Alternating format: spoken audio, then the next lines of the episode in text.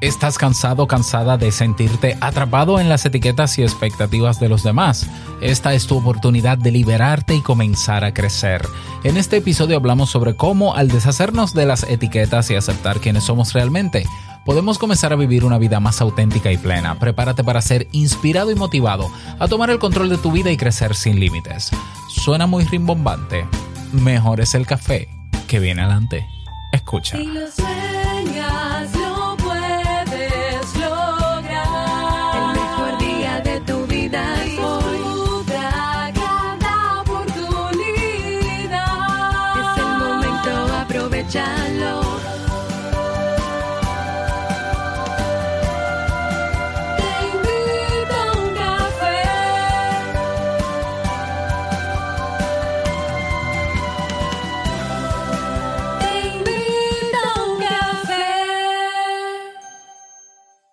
Ahora contigo, Robert Sasuki, consultor en desarrollo humano y emprendimiento.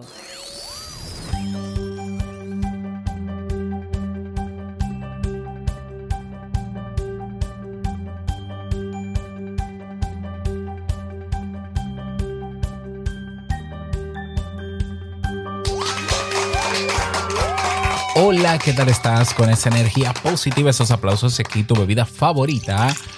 Espero que la disfrutes. Damos inicio a este episodio número 1494 del programa Te invito a un café. Yo soy Robert Sasuki y estaré compartiendo este rato contigo, ayudándote y motivándote para que puedas tener un día recargado positivamente y con buen ánimo.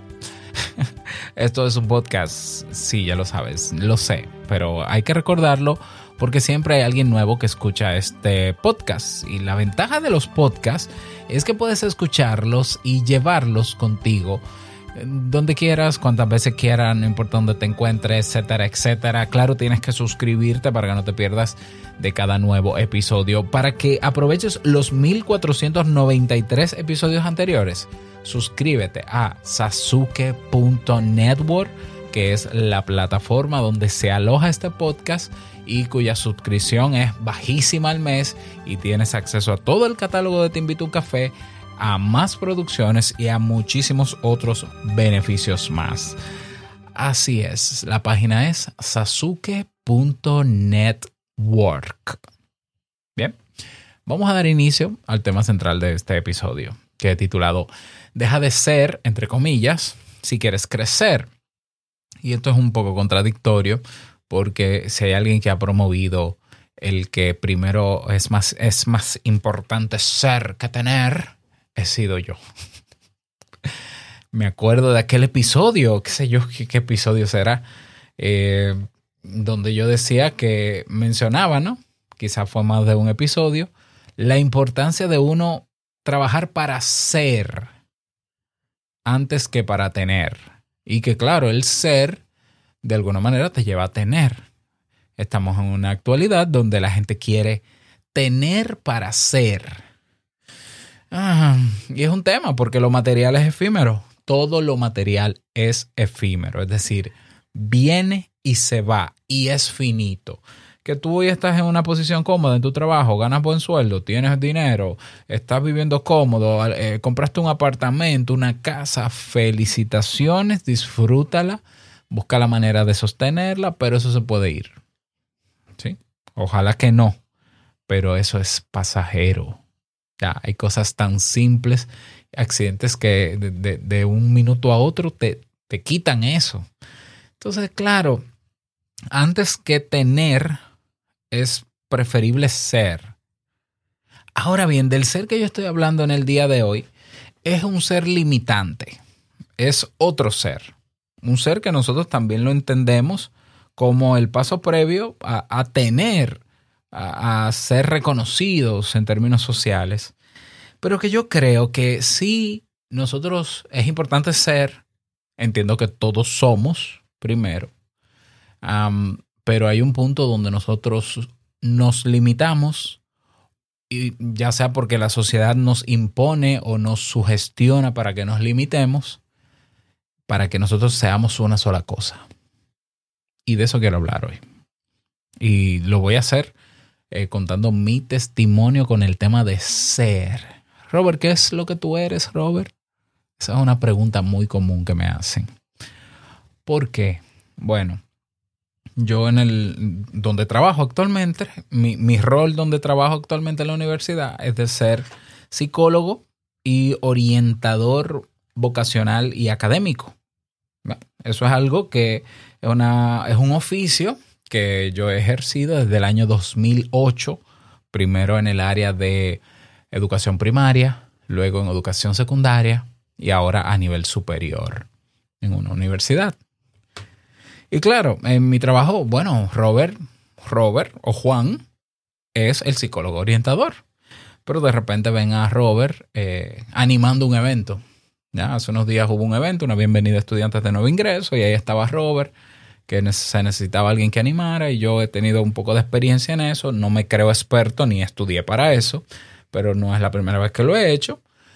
Y yo me propuse, bueno, pues venga, yo, yo creo que podemos hacerlo, se necesita hacerse, vamos a hacerlo. Ah, pero ¿qué, qué, qué es lo que es Robert por fin? Ah, pero entonces Robert eh, también hace podcast. Entonces, ¿qué es Robert? Locutor. Ah, pero que hay días en que Robert lleva la guitarra, por ejemplo, y en la hora de almuerzo se pone a tocar guitarra. Ah, pues es músico. ¿Qué es Robert? Y yo estoy muy claro de que yo soy todo eso. Yo soy la suma de todo eso. Yo desde pequeño me he criado en, me crié en una familia donde aunque tanto mi madre como mi padre tenían oficios definidos con el que ganarse la vida, en la casa, fuera de ese oficio, en la casa eran de todo. Yo no puedo decir que no era mi papá. Mi papá eh, era músico sin saber música. Era ebanista sin saber ebanistería era zapatero sin saber de zapatos, pero, pero se ponía a arreglar zapatos. Era plomero sin saber de plomería y sin haberlo estudiado. Era, no sé, cocineros, Uf, claro, chef, los dos. No sé si estudiaron eso, yo creo que no. Mi mamá repostera, no sé si lo estudió. Creo que sí, que hizo unos cursos, pero de joven. Eh, modista, eso sí lo estudió mi mamá. Eh, entonces yo me crié en un ambiente donde poco importaba hacer una cosa. Poco importaba ser. O sea, lo que nos definía a nosotros era la suma de todo eso. La suma de todo eso. Ah, entonces, yo en mi adolescencia, a mí me tomó un tiempo con dibujar y aprendí a dibujar de forma empírica y hacía dibujos a mano, grabados, eh, pintura pero luego me, cogió con música, ¿no? Y vino la guitarra a mis 15 años y aprendí a tocar guitarra. Aprendí, ¿eh? Aprendí a tocar guitarra. Toqué guitarra. Luego me interesé en otros instrumentos. Hace unos años, dos años, aprendí, aprendí a tocar eh, bongo, conga, que son instrumentos de percusión muy populares aquí en mi país, que me encantan. Me falta la guira, ¿no? Eh, un poco de tambora. Eh, pero sigo en mi adolescencia. Eh, hubo un tiempo en que me, me, dio con escribir poesía o con escribir novelas, por ejemplo. A mis 19 años escribí un método de guitarra completo para aprender en tres meses. Todavía lo tengo por ahí en PDF. Si alguien lo quiere, se lo regalo. Envíeme un correo hola arroba para yo enviarle el método para aprender en 90 días guitarra popular a los 19 años. Bueno, y, durante la universidad eh, tuve que aprender mucho de informática porque mi trabajo era de secretario en un colegio. Tuve que aprender eh, a, crear programas en Microsoft Access para digitalizar las calificaciones. Tuve que entrenar personas en temas de, informática. Eh, tuve, tuve no, porque no todo, no todo fue por necesidad, fue porque yo quise. aprendí sobre seguridad informática un poquito. Ah, ¿Qué más? Eh, mientras estudiaba, abrí mi blog en el año 2003 y empecé a escribir ahí. Y los años han pasado y no hay cosas, hay cosas, muchas más cosas que yo he aprendido. Se me olvidarían. O sea, cosas de manera empírica, cosas de manera formal cursos ni hablar, diplomados de sobra, títulos para regalar, que no me enorgullezco de tener títulos, pero sí de haber aprendido cosas. Es decir, no hay cosa que yo no quiera aprender, eh, no hay cosa que yo quiera aprender que me limite el hecho de que yo sea. Porque de verdad te digo que yo nunca he pensado que yo soy una cosa, una sola cosa. ¿Ya? Mis padres tampoco me inculcaron la idea de, mira, tú tienes que concentrarte en una carrera y ser eso toda tu vida. Bueno, es que no fueron el mejor ejemplo para eso, porque mi papá es filósofo, graduado de filosofía, graduado de teología, se hizo comunicador social, profesor de la universidad también. Entonces, como que, y en la casa era de todo. Entonces nunca me lo dijeron. Es claro que luego de adulto, eh, pues la gente es como que, wow, se sorprende. Este muchacho hace muchas cosas. Un ingeniero una vez me dijo, es que el perfil que tú tienes es muy, es muy extraño. ¿Por qué? Porque, ok, yo soy muy bueno en habilidades sociales. Soy muy bueno comunicando soy muy bueno eh, en terapia, creo, ¿no? Dicen, dicen mis usuarios. Pero yo puedo eh, hacer operaciones matemáticas, yo puedo pensar como ingeniero en algunos aspectos.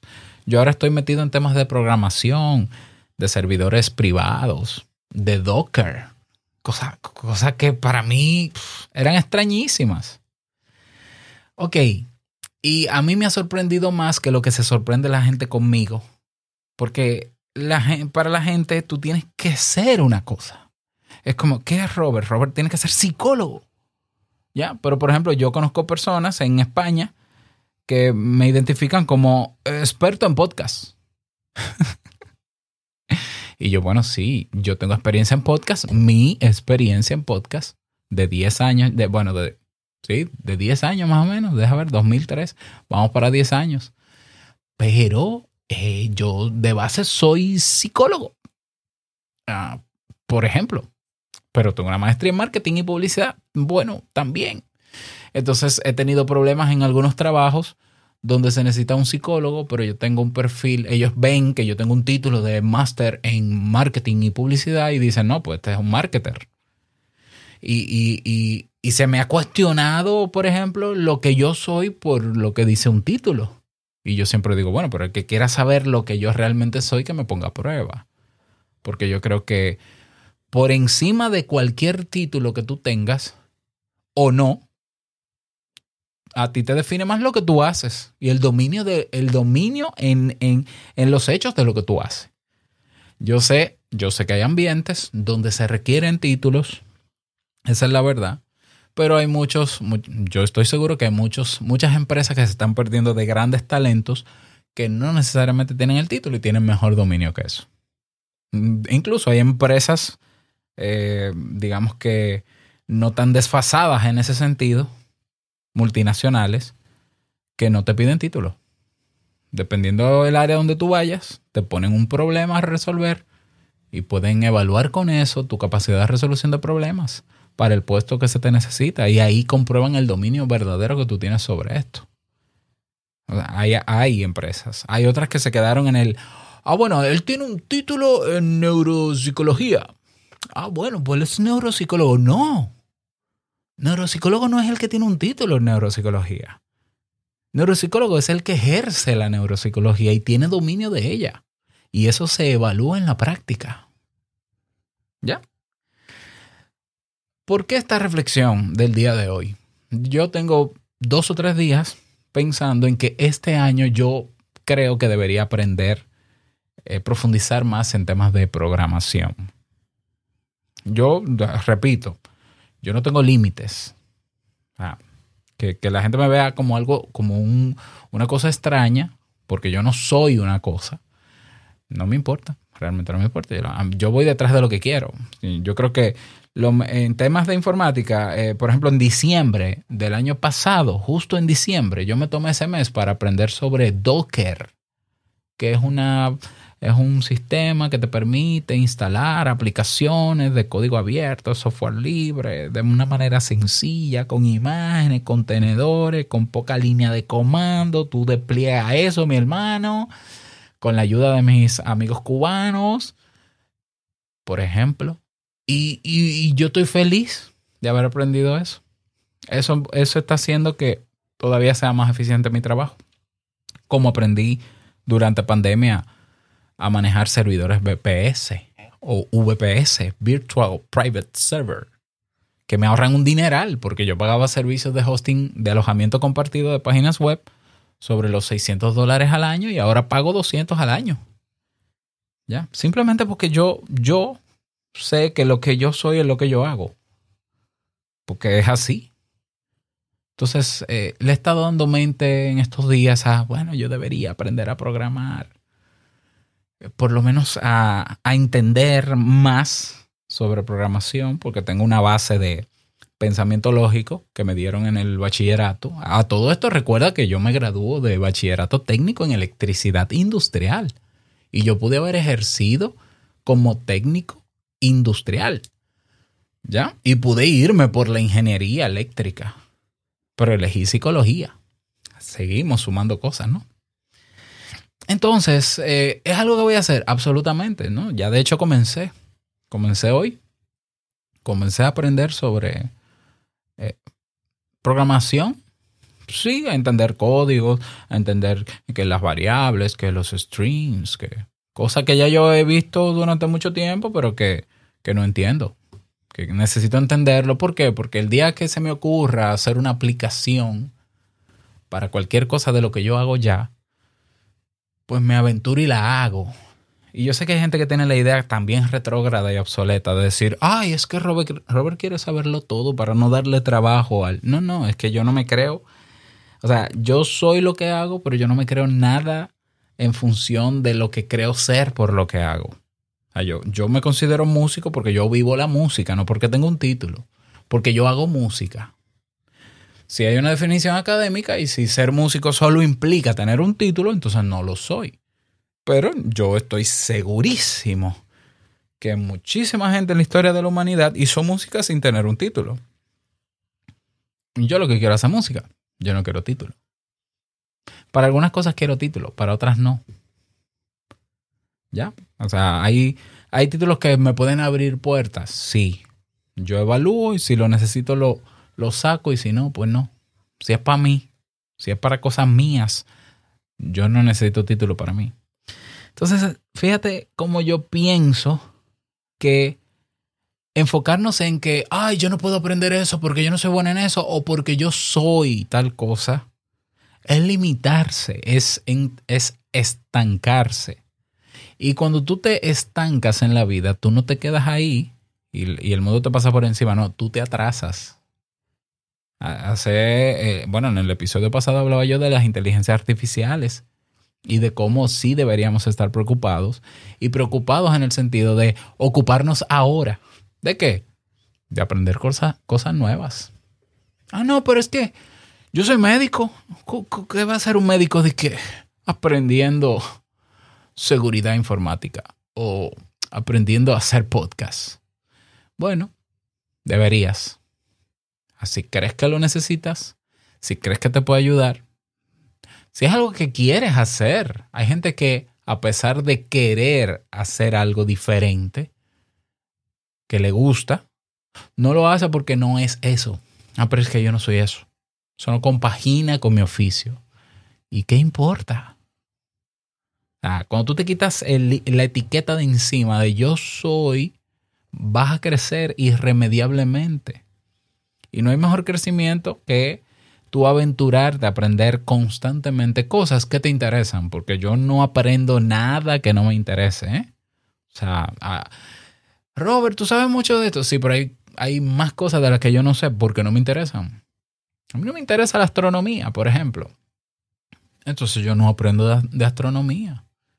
Pero me interesa la gastronomía. Sí, pues aprendo de gastronomía.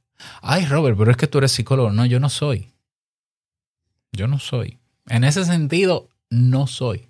Que realmente, si nos vamos a, la esencia de la palabra ser, desde que nacemos somos. Lo que pasa es que la, sociedad, para entenderte, para estereotiparte, necesitas necesita decir que tú eres una cosa. Yo tengo una amiga aquí en República Dominicana, un saludo para ella, Elaine Félix, que es, eh, primero fue publicista, estudió publicidad y ha hecho mucha formación, incluyendo maestría en temas de educación sexual. Es una persona que desde que salió al mercado como profesional de la publicidad se dedicó a crear material educativo en educación sexual. Pionera en mi país y con un trabajo impecable y de altísima calidad en educación sexual. La gente se queja de ella porque dice que ella es publicista, que qué hace una publicista hablando de educación sexual. Porque, porque la gente necesita entender que ella es una sola cosa. Elaine es publicista, claro. Tiene formación seria, regulada, formal. Tienes, tiene experiencia sobrada en el tema. Entonces, ¿qué es el AINE? El AINE es lo que hace. Tú eres lo que tú haces. Yo soy lo que yo hago. Yo hago cosas diferentes. Diferentes. Eso soy. Soy una persona. No soy un genio. Para nada. Créeme que no. O sea, una persona que vive sin el límite de, de una etiqueta, sin el límite de una profesión. ¿Qué ejerzo? Sí. En este contexto yo ejerzo haciendo esto. Y así como puedo estar en la universidad trabajando con estudiantes, así mismo puedo estar en un, en un coffee shop tocando guitarra en la noche. Claro que sí. Eh, y puedo estar dando clases de música también. Y puedo crearte tu página web también y la mía. Todas mis páginas web las he hecho yo, Kaizen, desde cero. Robert Sasuke, jamiefebles.net, podcastrd.com, a mano, sin plantillas, sin temas. Ah, Robert, pero no. O sea, si, si te causa disonancia todo este tema, entonces mi invitación es que te quites el estereotipo de que una persona tiene que ser una sola cosa. Una persona tiene que ser persona, versátil y que haga lo que quiera con su vida. Y sobre todo que eso que quiera de verdad lo quiera. Y es más feliz, pienso yo, una persona que vive sin la etiqueta de soy una sola cosa, porque es irremediable que crezca.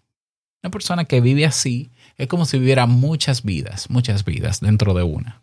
Ya, momento de esto, hay un tiempo para esto, en otro tiempo hice esto, en otro tiempo hice esto. ¿Y cuál es el problema con eso? Eso es vivir. La vida no es estática.